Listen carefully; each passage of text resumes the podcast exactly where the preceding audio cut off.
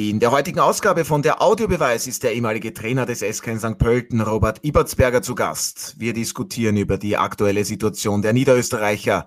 Schafft man es auch, in der kommenden Saison in der Tipico Bundesliga zu spielen? Wer ist der Favorit in einer möglichen Relegation und wie sehen die Zukunftspläne von Robert Ibertsberger aus? Der Audiobeweis Sky Sport Austria Podcast, Folge 108.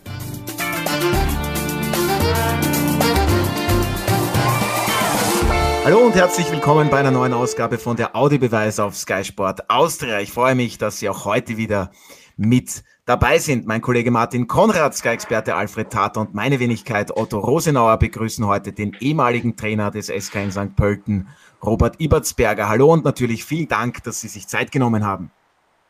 Hallo und danke für die Einladung. Ja, Anfang April wurden Sie als Trainer des SKN beurlaubt. Wie geht es Ihnen? Womit vertreiben Sie sich die Zeit und wie sieht so ein normaler Tagesablauf aktuell bei Ihnen aus?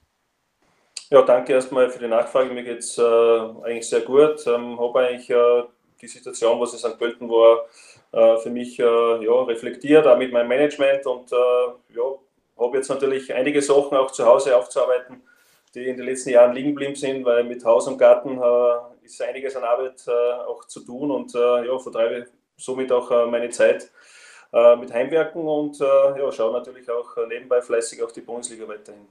Sehr gut, natürlich auf Sky, das freut uns sehr. Ich nehme an, Sie wollen so schnell natürlich.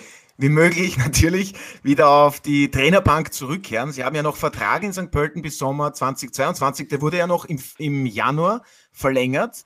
Ja. Ähm, wird es da im Sommer Gespräche geben mit dem SKN, beziehungsweise haben sich schon Vereine bei Ihnen erkundigt und Interesse bekundet? Nein, nicht direkt. Also wir haben jetzt einfach mal gesagt, dass äh, mit St. Pölten das äh, nach der Saison geregelt wird. Äh, und natürlich, wie schon angesprochen, bin ich auf jeden Fall schon bereit, dass ich die nächste Aufgabe angehen möchte und auch kann und bin schon sicher voller Datendrang das Management ist auch sehr dahinter, dass wir einfach so schnell wie möglich auch wieder was finden und ja, da bin ich auf jeden Fall sehr positiv gestimmt. Ja, Sie haben es angesprochen, Sie verfolgen weiterhin natürlich die Tipico Bundesliga. Gestern gab es ja bereits die 30. Runde in der Qualifikationsgruppe. Ihr Ex-Verein der SKN führte gegen die Altacher bereits mit 2 zu 0 und 3 zu 1. Am Ende gab es ein ernüchterndes 3 zu 3 Unentschieden. Bei noch zwei ausstehenden Runden hat man fünf Punkte Rückstand auf den vorletzten die Admira, also Robert Ibertsberger und sechs auf die Altacher, das darf man auch nicht vergessen. Äh, da ja. kann man jetzt dann schon sich auf die Relegation konzentrieren, denn das wird es dann wohl werden. Äh, so wie es jetzt ausschaut, äh, geht es in diese Richtung, klar. Ähm, ich habe mir eigentlich gestern auch gedacht, wie äh, die Mannschaft reingestartet ist, nach den ersten zehn Minuten zwar nur immer gedacht, ja, das wäre jetzt eine Riesensache jetzt, vielleicht das Ganze noch eine Wendung zu geben, sofern natürlich dann die Admira dann nicht den Ried gewinnt und es wäre dann auch möglich gewesen und ähm, ja, von dem her ist es halt leider dann nicht ausgegangen, weil natürlich die Tore dann auch wieder sehr unglücklich gefallen sind. Ähm, passt natürlich zu der ganzen Situation auch wieder. Es ist auch dann noch in den Interviews auch so rausgekommen. Ähm, ja, es ist schon äh, längere Zeit oder sehr, sehr lange jetzt äh, der Hund drinnen und ähm, äh, aber ich glaube trotzdem, dass das gestern wieder schon ein starkes Lebenszeichen war, speziell jetzt auch wieder von den Stürmern. Äh, und äh, ich glaube schon, wenn es in die Relegation gehen sollte, muss man auch äh, diese positiven Aspekte jetzt mitnehmen und sagen, okay, wir haben jetzt auch äh, wieder diese Stürmer, die die positiven äh, ja, äh, Situationen immer wieder auch jetzt äh, bekommen, sprich auch Tore erzielen und ich glaube, die Spieler können auf jeden Fall dann auch den Unterschied machen in der Relegation. Alfred, du bist gestern fix von einem Heimsieg des SKN ausgegangen. Man führt eben schnell mit 2 zu 0. Der Huge, Alexander Schmidt, die haben das wirklich toll gemacht. Auch nach dem Anschlusstreffer der Altacher hat man dann eigentlich gute Antworten gefunden. Warum hat es dann am Ende wieder nicht gereicht? Vor allem der Blick geht auf die Defensive. Ne? Warum es nicht gereicht hat, zwei Gründe. Zum einen hätte der Hugi das 4-1 machen können. Das war eigentlich für mich der entscheidende, der entscheidende Moment. Er hat da versagt, hat den Ball neben das Tor geschossen und wie wir schon vorhin gehört haben, hat St. Pölten gestern ja eigentlich unglaubliche Gegentore bekommen. So was ist auch etwas, was man nur dann erhält, wenn man in der Kiste ist. Also nur würde ich jetzt nicht die Defensive verantwortlich machen für, für dieses 3 zu 3. Es hätte durchaus vorne auch noch mehr passieren können und wir haben Damir Kanadi gehört, der sogar davon gesprochen hat, gefühlt hätte es auch 6, 6, 7, 7 ausgehen können. Also da hat man dann schon auch noch die Möglichkeiten vergeigt, ganz vorne um den Sack ganz früh zuzumachen. Aber die Leistung selbst war im Großen und Ganzen ein, ein befriedigende Leistung und ein, ein erster Fingerzeig, wo es in welche Richtung weitergehen könnte. Ja, Martin, es war das zweite Spiel unter Gerald Baumgartner. Insgesamt sind die St. Pöltner seit zwölf Spielen ohne Sieg. Nach Robert Ibertsberger hat es Georg Zellhofer als Interimstrainer probiert, ja, mit überschaubarem Erfolg. Danach ist eben Gerald Baumgartner zurückgeholt worden. Hätte man es deiner Meinung nach nicht dann gleich mit Robert Ibertsberger weiterhin probieren können oder ist das dann einfach im Fußball so beinhart und unausweichlich, dass wenn die Ergebnisse fehlen, dann muss man einfach den Trainer wechseln? Ja, der Trainer ist natürlich am einfachsten zu wechseln. Ähm, kostet offensichtlich weniger, als wenn man natürlich ein paar Spieler nicht mehr einsetzt. Außerdem gibt es dann keine Transferzeiten mehr nach äh, Anfang Februar. Die Frage ist einfach, warum ist es bei St. Pölten in diese Richtung gegangen? Denn ähm, was man ja schon feststellen konnte, und das kann eigentlich am besten noch der Robert beantworten, im Herbst war man solide, will ich einmal sagen. Ja? In zwölf Runden, 15 Punkte, da war alles möglich. Blick nach oben, glaube, man hat intern sogar gesagt, vielleicht geht es Richtung Meistergruppe oder eben, man muss eben in der Quali-Gruppe dann schauen, dass man ohne Stress den Klassenerhalt schafft. Es ist, wie es ist. Es ist so gekommen, dass man, glaube ich, im Moment bei aller Wertschätzung, aber warum soll jetzt St. Pölten in diesen verbleibenden zwei Spielen dieses Wunder schaffen? Man muss sich, glaube ich, wirklich konzentrieren auf diese Relegation. Das ist ohnehin ein starkes Stück und, und, und ich glaube, egal wer es wird, Innsbruck oder Klagenfurt, das sind zwei Teams, die auf Augenhöhe da mit den St. Pöltner stehen. Aber was mich eben interessieren würde, ist, warum es nicht möglich war, dass im Frühjahr St. Pölten so spielt, ich will nicht sagen, zumindest so agiert, dass man nicht diesen Stress hat, jetzt um die Klasse zu kämpfen.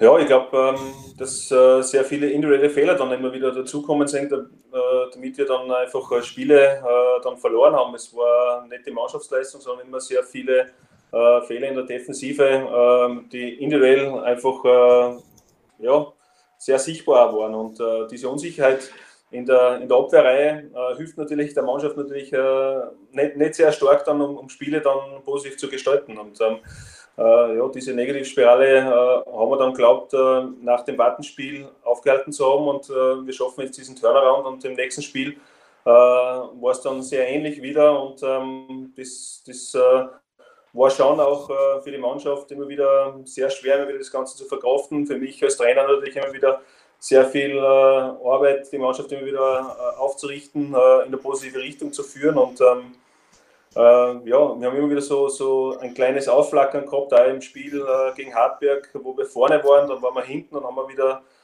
ich glaube in der 94. Minuten das 3-3 gemacht, hätten sogar nur das 4-3 machen müssen äh, noch zwei Kantern. Da hat man schon gemerkt, dass die Mannschaft will, die, die lebt. Äh, aber es fehlt halt teilweise nur an, an, Kleinigkeiten, aber die sind halt nicht äh, auf die richtige Seite gefallen.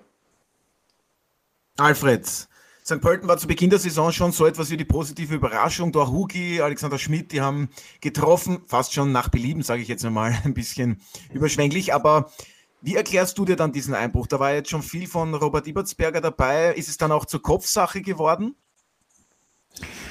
Also diese Frage, die du gestellt hast, muss man jetzt einbetten in ein größeres Ganzes.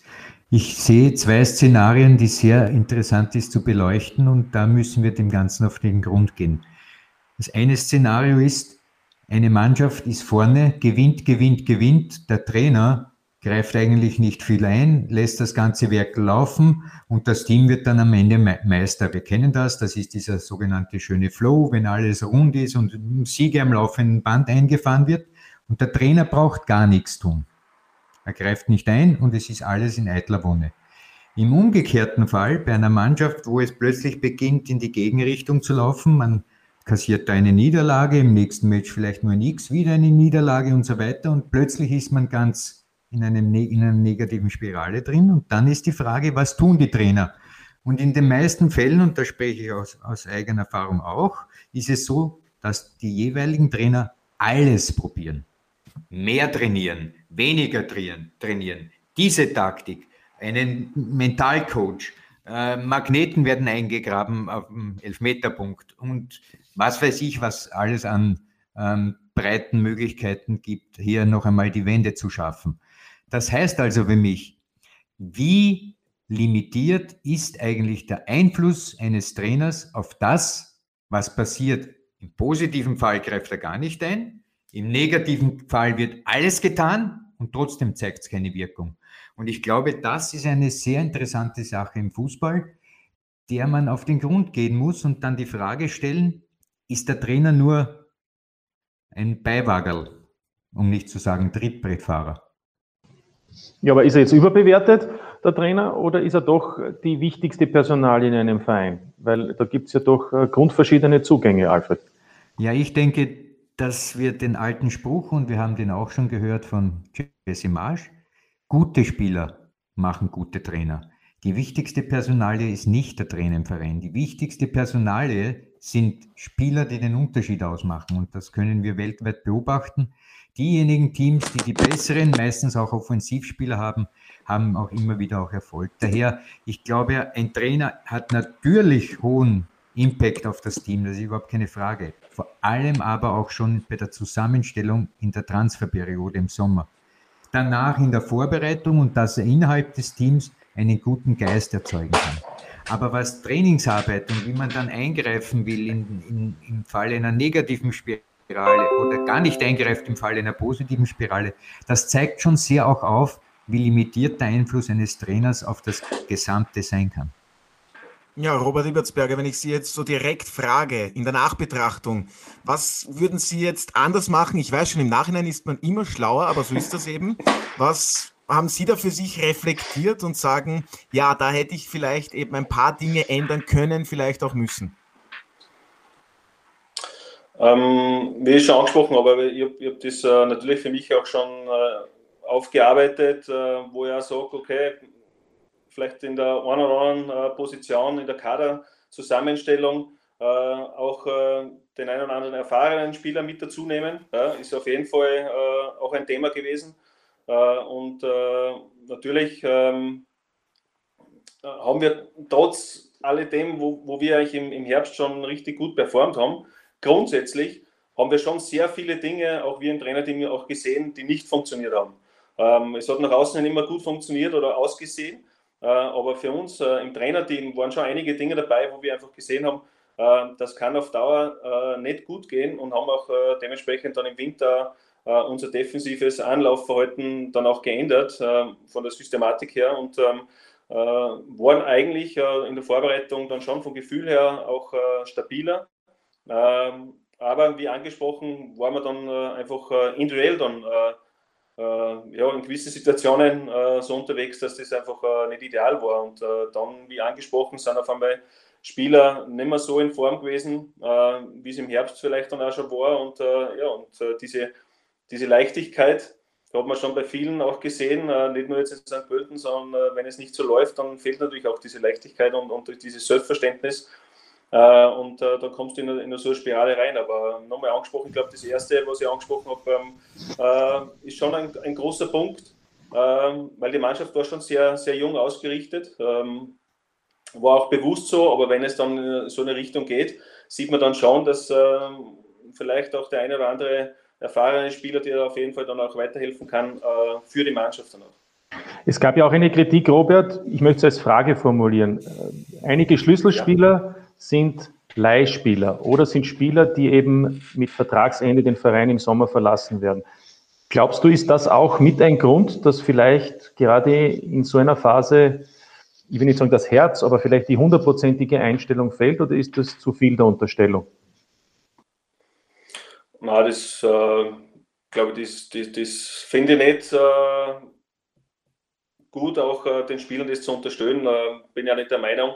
Äh, ich glaube, äh, dass, dass die Spieler sehr wohl wissen, dass sie dann genauso ähm, diese Nachrede hätten, sollte dann der Verein wirklich absteigen und ich glaube, das will sich keiner nachsagen lassen. Also das war für mich ganz klar so in der Kommunikation und, und die Spieler haben immer gesagt, dass sie immer alles, alles geben werden bis zum Schluss und ähm, ähm, das, das finde ich nicht. Da geht es einfach äh, ja, trotzdem mehr um, um die Vertrauenssache, Trainer, Spieler und umgekehrt. Und äh, ich glaube, je mehr Vertrauen die Spieler dann auch haben, um, umso besser funktionieren die, äh, sie dann auch. Aber natürlich brauchst du die positiven Ergebnisse auch dazu.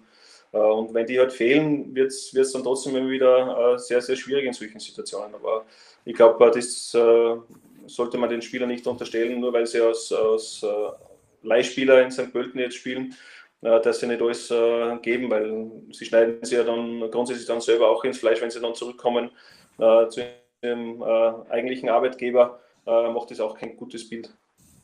Da möchte Alfred, ich jetzt äh, fortführen, ja, noch vertiefen, diese ganze Diskussion. Wir haben jetzt drei Punkte aus meiner Sicht herausgearbeitet, welchen Einfluss ein Trainer nehmen kann auf sein Team. Das erste ist in der Transferzeit, da hat der Robert eben schon erwähnt, dass womöglich die eine oder andere Personalie noch erfahrener hätte sein können. Die Leihspieler ist durchaus ein Problem, ja, auch wenn man es jetzt äh, kleinreden könnte oder möchte, aber es ist schon so, wenn ein Spieler an dem Verein gebunden ist und diesem Verein unter Anführungszeichen gehört, ist das schon ein wenig anders als ein Leihspieler. Aber schließen wir das ab. Die erste Sache mit großem Einfluss des Trainers ist die Zusammenstellung des Teams.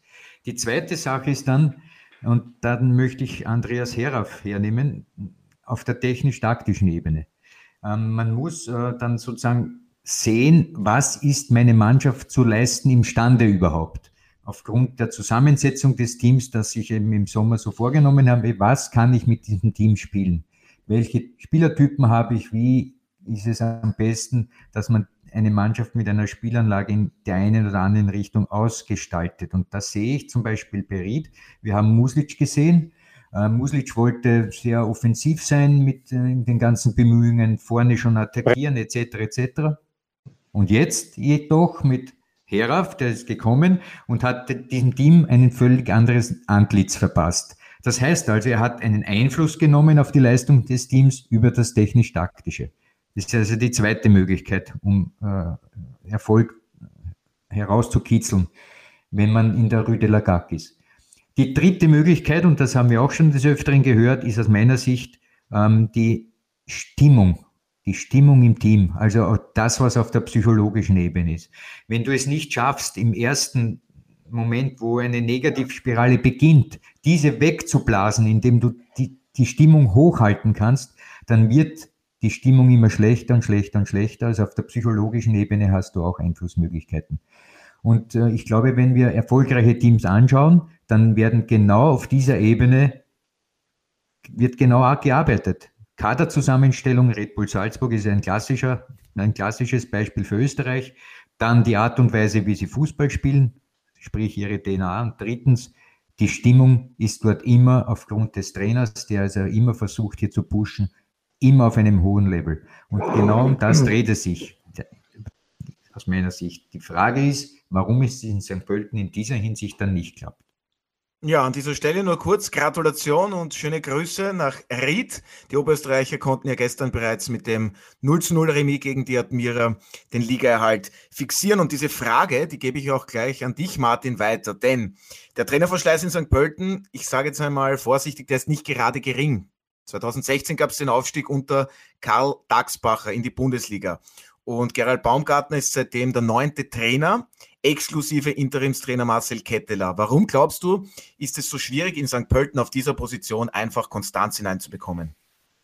Ja, weil es eben keine Kontinuität gibt. Man ist ja auch nicht immer sicher, was wollen eigentlich die Verantwortlichen. Denn allein wenn ich diese Trainer mir ansehe, das sind ja Trainer mit grundverschiedenen Spielideen auch darunter gewesen. Und die wechseln, jetzt salopp formuliert, alle sechs Monate.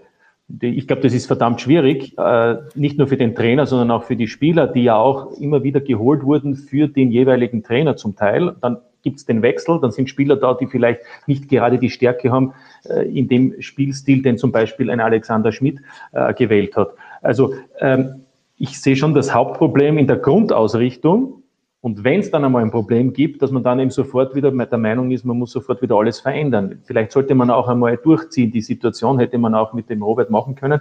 Äh, schlimmer hätte es nicht kommen können, unter Anführungszeichen, denn Relegation droht jetzt auch. Die hätte auch der Robert wahrscheinlich gespielt. Und insofern äh, glaube ich, dass man auch, und das zeigen ja auch viele Beispiele, mit etwas mehr Geduld, aber auch mit einem klaren Plan, das ist natürlich das Entscheidende, sehr wohl eine Richtung vorgehen kann und vielleicht auch durch ein Wellental durch muss, um dann eben vielleicht gestärkt hervorzugehen. Ja, das ist ein sehr guter Punkt und ich habe das schon vorhin gefragt. Jetzt frage ich es direkt Robert Ibertsberger. Denken Sie sich da, naja, wirklich schlechter hätte es unter mir auch nicht laufen können. Ich hätte ja eben noch, ich habe ja noch einen Vertrag bis Sommer 2022 plus Option sogar. Was sind da Ihre Gedanken dazu? Ich glaube, es war eh kurz danach, was ich auch kurz angesprochen habe, ähm, Natürlich verstehe ich auch die Seite des Vereins. Wenn, wenn du in so einer negativen Spirale drinnen bist, ähm, überlegst du natürlich, ja, sollen wir so weitermachen? Ja, nein. Es war ja so eigentlich, dass, dass äh, äh, vor dem Hartberg-Spiel eigentlich schon sehr, sehr eng war und dann äh, ist äh, dann trotzdem nochmal kundgetan, ja, wir machen mit dir weiter, Robert, und äh, ein Spiel später war dann alles vorbei. Also man sieht schon, es kann sich innerhalb einer Woche sehr viel äh, verändern im Fußball und ähm, Jetzt im Nachhinein kannst du natürlich sagen, ja, mit mir hätten wir das genauso machen können, aber das, äh, das ist jetzt im, ja, jetzt von der, von der Ferne jetzt immer leichter, leichter zu sagen. Äh, Fakt ist, ich habe es auch kundgetan damals, äh, wie mir es mir mitgeteilt wurde, mit mir nicht einmal weiterzumachen, habe ich sehr wohl gesagt, dass er mir das schon noch zugetraut hätte weil ich einfach gemerkt habe, dass die Mannschaft äh, ja nicht tot ist, sondern die, die funktioniert ja noch. Und ähm, äh, das war schon eine andere Situation, wie ich damals gekommen bin vor, vor einem Jahr oder eineinhalb Jahren. Und äh, weil da war die Mannschaft wirklich äh, ja, schon viel mehr am Boden, wie es eigentlich jetzt war. Äh, und ähm, da war die Situation eigentlich nicht, nicht einfacher, weil ich war Wochen da und dann waren wir alle im Lockdown. Äh, und dann äh, ja, nur in Gruppen arbeiten, mit der Mannschaft zusammenzuarbeiten, war nicht so, so leicht. Und darum hätte ich mir nochmal mir das auf jeden Fall zugetraut, äh, wo es sicher nicht einfach gewesen wäre. Man hat auch gesehen, dass äh, ja auch danach die Spiele sehr, sehr eng waren, äh, Kleinigkeiten entschieden haben. Äh, generell in der ganzen Qualifikationsgruppe äh, sind die Spiele ja wirklich eng und äh, ja, man sieht auch die Spielweise. hat sich auch dementsprechend ausgerichtet und ähm, ja, es ist schon sehr, sehr beinhart, in dieser Quali-Gruppe da mitzuspielen. Wetten leicht gemacht mit Kasumo. An diesem Samstag bekommt es der SK in St. Pölten in der Qualifikationsgruppe auswärts mit der Wiener Austria zu tun. Die Niederösterreicher brauchen dringend ein Erfolgserlebnis.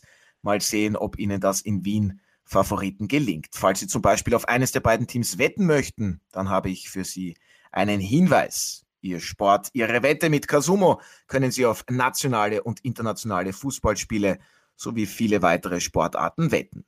Klicken Sie einfach auf den Live-Button Dort können Sie die Liste an Sportarten und Events übersichtlich einsehen. Klicken Sie jetzt auf den Link in den Show Notes und sichern Sie sich die 10 Euro Freiwette auf Casumo, dem einfachen und fairen Sportwettanbieter in Österreich. Ja, und dann wünsche ich Ihnen natürlich noch viel Glück bei Ihrer Wette. Samstag geht es für die Niederösterreich in der Quali-Gruppe auswärts zur Austria nach Wien. Gerald Baumgartner hat bereits gestern nach den 3 zu 3 gegen Alltag gemeint, ja klar, wir wissen schon, dass jetzt sich der Fokus auf die Relegation richtet. Nur kurz zur Erklärung, in der zweiten Liga, da trifft man dann wahrscheinlich auf AK Innsbruck oder Austria Klagenfurt. Die Tiroler liegen drei Runden vor Schluss, einen Punkt vor den Kärntnern. Platz 1 bzw. 2 wird sich dann für den direkten Aufstieg wohl kaum noch ausgehen. Also Alfred, wer ist der Favorit, der Bundesligist oder der Zweitligist in der Relegation?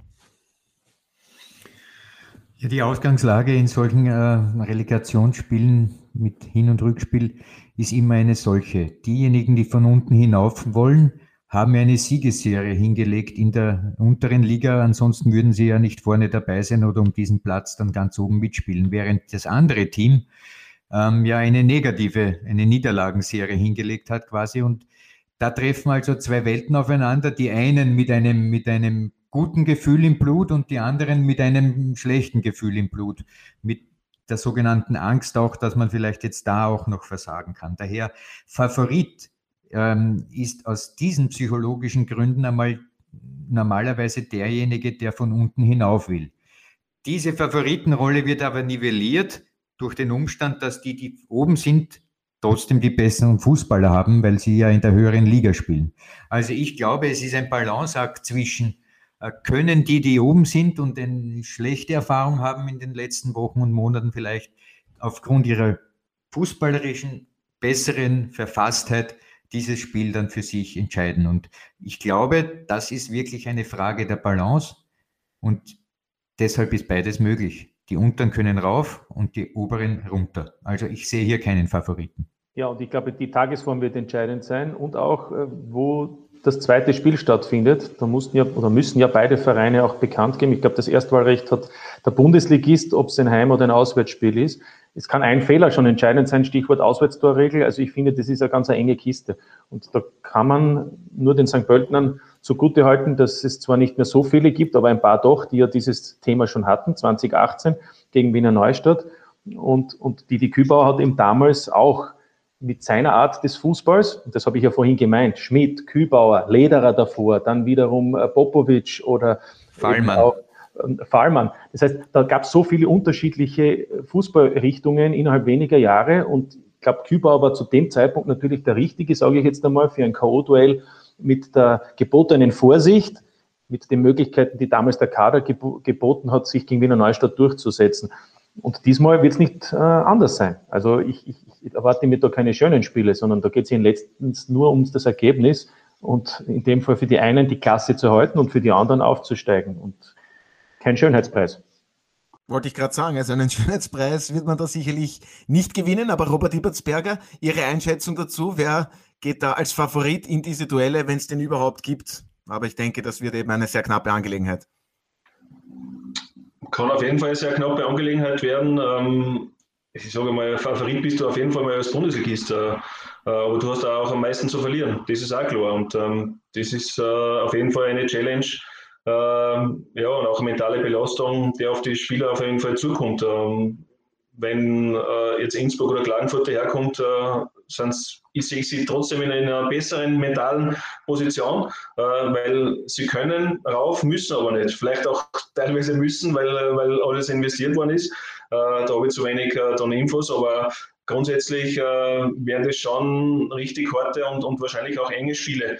Äh, und äh, das ist nicht lustig. Und ähm, ich glaube, dass es schon so in die Richtung gehen wird, dass dem Bundesligisten das Spiel aufgezwungen wird und er das Spiel machen muss. Und äh, ja, und da wird es dann eh schon wieder, ja, auch für St. Pölten dann äh, heißen, so wenig Fehler wie möglich einfach äh, äh, machen beziehungsweise äh, Konter äh, zulassen äh, des Gegners, weil ich gehe schon davon aus, dass einfach äh, der, der aufsteigen will, sich schon einmal ja, wie die kleine Maus einmal vor dem Loch hin, hinsetzen wird und, und dann schauen, ob er zuschnappen kann oder nicht. Ja, es wird auf jeden Fall eine ja.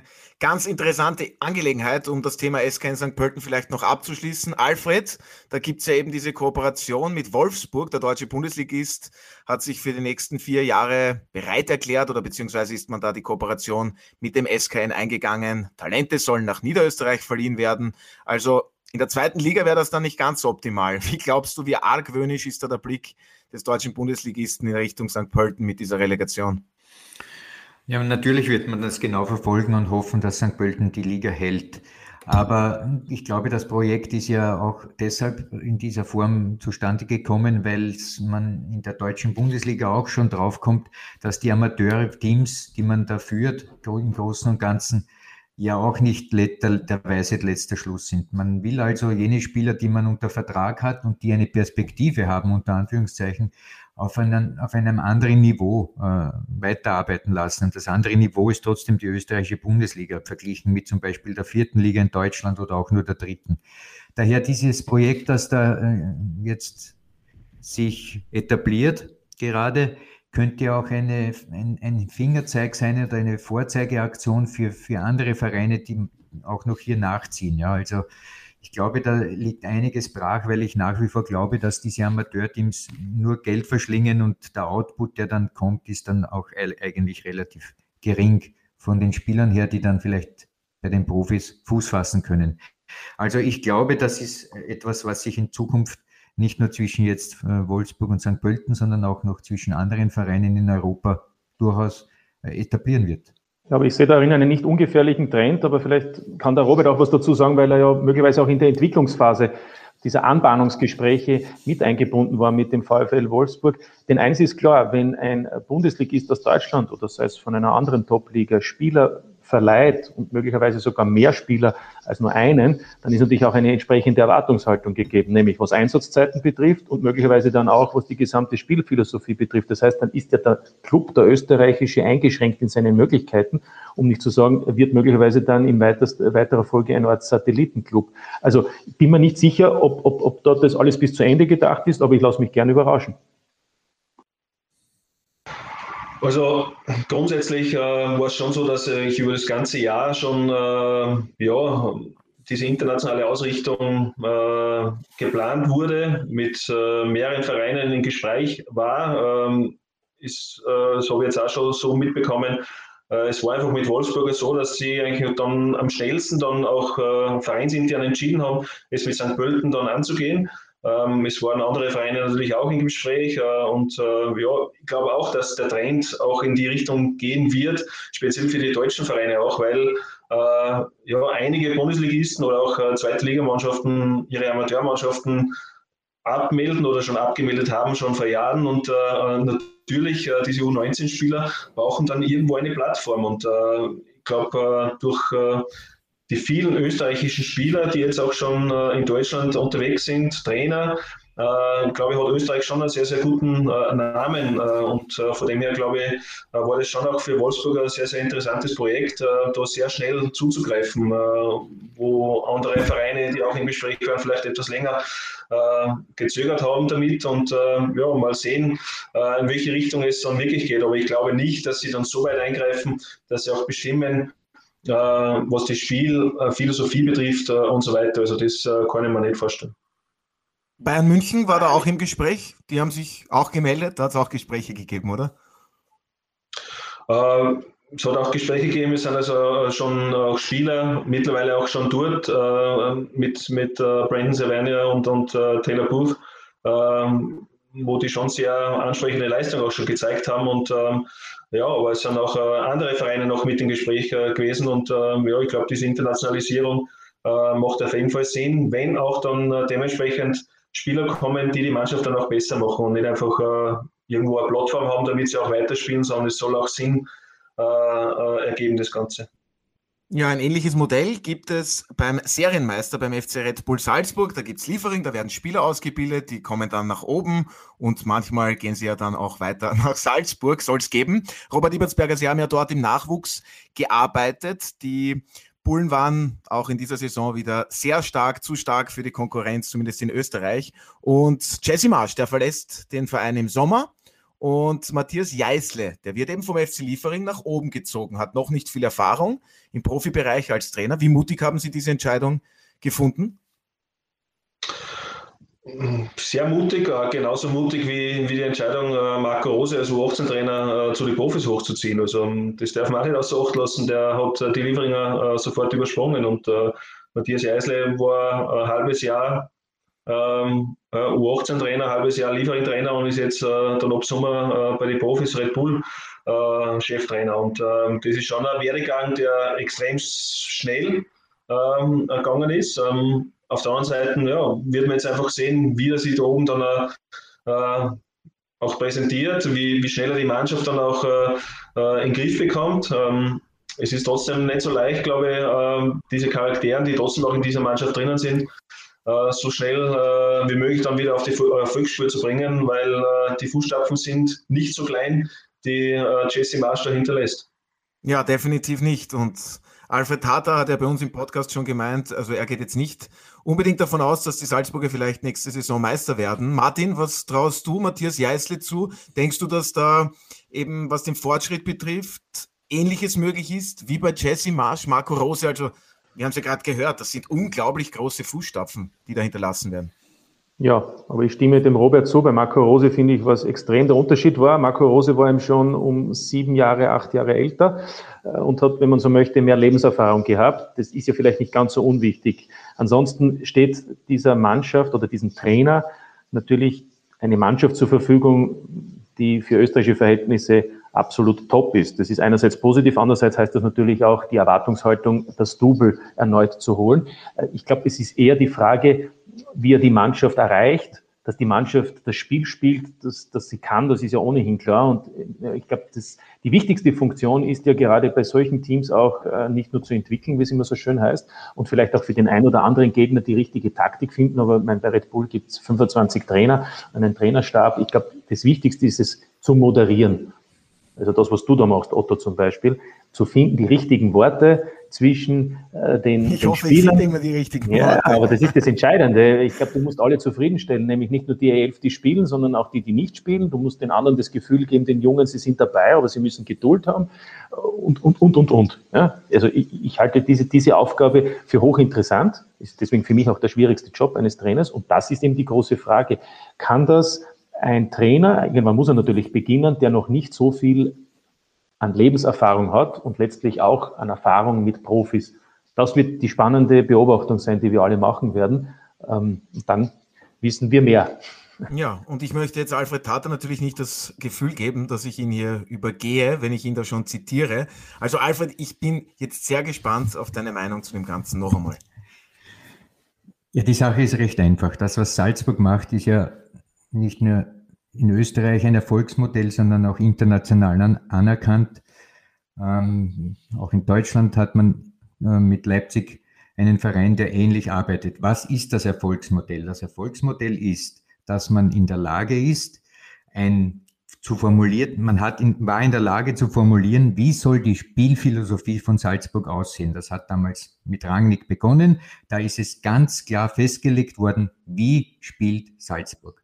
Und auf dieser Basis werden, und das was ich vorhin gesagt habe, wie kann ein Trainer Einfluss nehmen, auf dieser Basis werden dann die Spieler geholt. Das heißt also, das großartige Scouting-System, das man hat, international wird dann beobachtet, welche Spieler kommen überhaupt in Frage für das, was wir spielen wollen. Da wird schon bevor überhaupt einer eingeladen wird zum Training, selektiert, weil man weiß, das geht sich für den nicht aus. Das heißt also, der Einfluss den Salzburg nimmt auf den Spielersektor schon einmal in der Transferperiode sehr groß. Da redet der Trainer noch gar nichts mit. Der Trainer anschließend ist im Prinzip einer, der die Spielidee von Salzburg werkzeugtechnisch umsetzt. Da ist nicht viel zu tun. Das ist eigentlich alles klar, was zu tun ist. Im physischen Bereich mit diesen äh, Möglichkeit, sehr oft sprinten zu können, also ausdauernde Sprintfähigkeit, und so weiter und so fort, was das äh, konditionelle Element betrifft. Und natürlich das taktische kennen wir sowieso mit dem berühmten Gegenpressing etc. etc. Das wissen wir alles. Das heißt, der Trainer und in diesem Fall jetzt Jeißle ist dazu aufgerufen, genau das Werkzeug zu haben, um diese Dinge, die bereits entschieden sind, auch umzusetzen. Und ich bin hundertprozentig überzeugt, dass Jeißle das kann. Das ist überhaupt keine Debatte. Warum ich allerdings gemeint habe, dass er heuer nicht den Meistertitel schaffen wird, also nicht heuer, sondern in der neuen Saison ist, weil ich die Befürchtung habe, dass bei, äh, bei Salzburg diese Spieler, die den Unterschied ausmachen, in den meisten Fällen, und da sind es immer und öfters diejenigen, die die Tore machen, vielleicht abhanden kommen. Ich denke da an Daka, der vielleicht mitgeht. Ich denke, vielleicht wird auch äh, Berischer einen Verein in der Bundesliga in der Deutschen finden. Das heißt, man hätte hier einen Aderlass und ich bin nicht hundertprozentig überzeugt, dass Adeyemi zum Beispiel in diese Rolle hineinschlüpfen kann. Koit das ja wohl, aber das ist noch nicht der Fall, dass es heißt, dass der 32 Runden äh, ununterbrochen auch netzen wird, so wie es andere Spieler in der Vergangenheit gemacht haben. Langer Rede, kurzer Sinn. Natürlich kann Jeißle mit Salzburg Meister werden, weil Salzburg hat ja ein Erfolgsmodell implementiert. Aber, und das ist mein Aber, wie hoch der Adalas wieder sein wird jetzt im Sommer, vielleicht nicht nur mit Dakar, sondern auch noch Mepu und der eine oder andere Kamera, das werden wir sehen. Und dann ist die Frage, ob man adäquaten Ersatz wieder heranbringen kann. Dass Jeißle das kann, das ist ja wohl unbestritten. Ja, Gut, aber ich, ich denke, wollte eines noch ergänzen, dass die Mannschaftszusammenstellung ist natürlich immer das große Fragezeichen, wenn zwei, drei Spieler gehen. Aber das ist eben das System. Du musst sie eben austauschen, weil die den nächsten Schritt machen und damit auch die Jüngeren sehen, äh, es gibt eine Chance auf eine große Profikarriere. Also insofern muss auch wieder Platz geschaffen werden. Was ich eigentlich noch ergänzen wollte, was diese Trainerbestellung für mich zeigt, ist, dass Red Bull, egal ob Salzburg, Leipzig, New York, wo auch immer, nicht nur auf dem Spielersektor unabhängig sein möchte, sondern offensichtlich jetzt auch auf dem Trainersektor. Man bedient sich sozusagen der eigenen Kaderschmiede, wie bei den Spielern, jetzt auch bei den Trainern. Man könnte fast sagen, das ist eine eigene Blase. Das Einzige, was sie brauchen, ist Konkurrenz, weil man braucht ja einen Gegner zum Spielen. Aber ansonsten ist man autark, unabhängig, abgenabelt, sozusagen. Bravo, Martin, was die bravo, Martin. Ja, das gefällt ja. mir sehr, dass du darauf hinweist, dass man dort mittlerweile auch die eigenen Trainer ähm, sozusagen für die eigene Blase heran äh, bildet. wie dann der Werdegang dieser eigenen Trainer, wenn sie die Blase verlassen, ausschaut, das ist dann, dann ein anderes Thema. Ja, aber würde mich interessieren, wie Robert Ibertsberger das sieht, denn er hat ja eben dort gearbeitet. Ich denke, da war jetzt viel dabei und Sie haben natürlich eine Meinung auch dazu. Man muss noch dazu sagen, beim Robert war es halt ein bisschen früher. Ne? Da war noch nicht ganz das Rangig-System. Da war noch der holländische Weg. Ja, das ist erst später gekommen. Also Rangnick war, war, nach meiner Zeit. Ähm, aber was man sehr wohl beobachten kann, ist, ähm, ich glaube, diese, diese interne Trainerausbildung äh, läuft schon länger. Ähm, ich habe äh, vor kurzem einmal einen Bericht gesehen, wo auch Rangnick selbst gesagt hat, es ist ja hauptsächlich um diese Spielphilosophie äh, gegangen, die er eigentlich äh, implementieren wollte in Salzburg, Leipzig und dann auch in, in weiterer Folge dann in New York und, und Brasilien genauso. Äh, er ist dann selbst dann auch draufgekommen nach, nach ein, zwei, drei Jahren, äh, wo sie auch die Trainerentwicklung äh, in diese Richtung äh, dann auch gestaltet hat, dass das dann eigentlich automatisch dann mitgeht.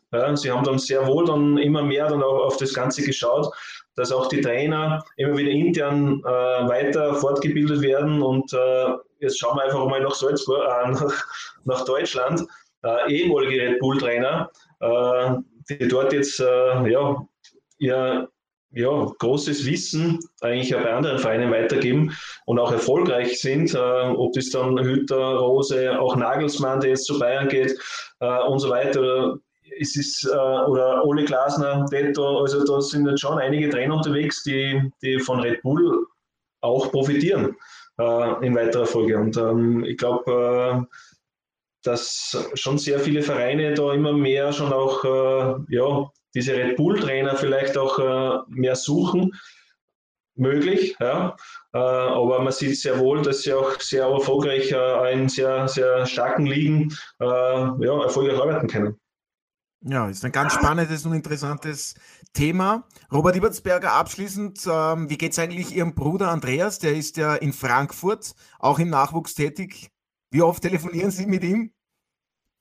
Regelmäßig, also wir tauschen uns immer wieder aus. Ähm, hat teilweise auch Situationen gegeben, wo, äh, wo wir uns über Spieler unterhalten. Ähm, er über österreichische, ich äh, habe ihn auch gefragt über, über Frankfurt-Spieler oder auch Spieler, die in seinen Altersklassen äh, äh, auch unterwegs sind. Und, ähm, äh, aber natürlich gibt es auch private Dinge auszutauschen, das ist auch klar. Aber ähm, ja, wir hören uns schon regelmäßig und äh, freut mich, dass er natürlich auch jetzt auch wieder verlängert hat, auch weiterhin bei Frankfurt ja, seine Trainer, sein Trainerwissen weiter betreiben kann. Und ich hoffe schon, dass er vielleicht auch einmal irgendwo mal diesen Cheftrainer äh, auch einmal ausüben wird. Ähm, zurzeit fühlt er sich noch nicht so bereit, aber ich hoffe schon, dass er einmal eine Mannschaft selbst übernimmt, äh, ob das dann die U19 ist oder vielleicht woanders äh, weiter oben. Äh, Frankfurt hat ja auch äh, keine Amateurmannschaft mehr. Äh, und da sieht man schon, dass es nicht so leicht ist, dass man sich einfach als Trainer im Nachwuchs etabliert. Und für ihn freut es mich einfach, dass er da weiterhin arbeiten kann und auf der anderen Seite äh, schauen wir, dass wir uns irgendwie regelmäßig austauschen und äh, vielleicht geht es auch mal aus, dass ich mal wieder besuchen kann. Dieses Gebiet da oben ist ja voll gespickt mit vielen äh, Bundesligisten. Äh, im, im, im, Umkreis von, keine Ahnung, 100, 120 Kilometer sind ein paar Bundesligisten äh, zum Beobachten, wo ich auch schon oben war und das auch gemacht habe und es ist immer wieder eine Reise wert. Ja, ist definitiv eine Reise wert. Also vielleicht einfach da eben der Bruder dann Ihnen nach und wird auch Cheftrainer. Ja, ich hätte gerne noch ein paar Themen besprochen, aber die Zeit, sie vergeht bekanntlich viel zu schnell. Martin, Alfred? Nein, definitiv nicht. Definitiv nicht. Alfred, Martin, fällt euch noch etwas Weltbewegendes ein? Dem Alfred immer, aber anscheinend heute dann nicht. Ja, ich würde sagen, der Sommer war kurz. Ja. Also gestern und vorgestern. Es zahlt sich heute nicht aus, rauszugehen ins Freie. Definitiv nicht. Aber dann bedanke ich mich recht herzlich bei der heutigen Runde, bei meinen heutigen Gästen. Robert Ibertsberger, vielen Dank. Und eben, dass Sie sich Zeit genommen haben. Alles Gute für ja. Ihre Zukunft und Ihre weiteren Danke Aufgaben. Sehr. Ich bin mir ziemlich sicher, dass wir Sie bald wieder als Cheftrainer an der Seitenlinie sehen. Danke. Danke. Ja, und vielen Dank ciao, ciao. auch an Martin und Alfred. Und das seht ihr diese Woche auf Sky. Und für Sie, werte Zuhörerinnen und Zuhörer, habe ich noch ein paar Programmhinweise. Am Donnerstag gibt es das DFB Cup-Finale. Dortmund trifft auf Leipzig in England, bekommt es im Nachtragsspiel ebenfalls am Donnerstag Manchester United mit Liverpool zu tun. All das sehen Sie live auf Sky. Am Samstag geht es in der Tipico Bundesliga mit der Qualifikationsgruppe, am Sonntag mit der Meistergruppe weiter. Dazu gibt es Fußball aus der deutschen Bundesliga und der Premier League. Sichern Sie sich Ihren SkyX Traumpass um nur 12 Euro pro Monat. Damit genießen Sie den gesamten Sport auf Sky. Alle Infos dazu finden Sie unter skyx.sky.at. Ich darf mich für heute von Ihnen verabschieden. Passen Sie weiterhin auf sich auf. Das Wetter meint es derzeit leider nicht so gut mit uns. Aber auch das geht vorbei. Verbringen Sie noch einen angenehmen Tag und bis zum nächsten Mal bei der Audiobeweis. Das war der Audiobeweis. Danke fürs Zuhören.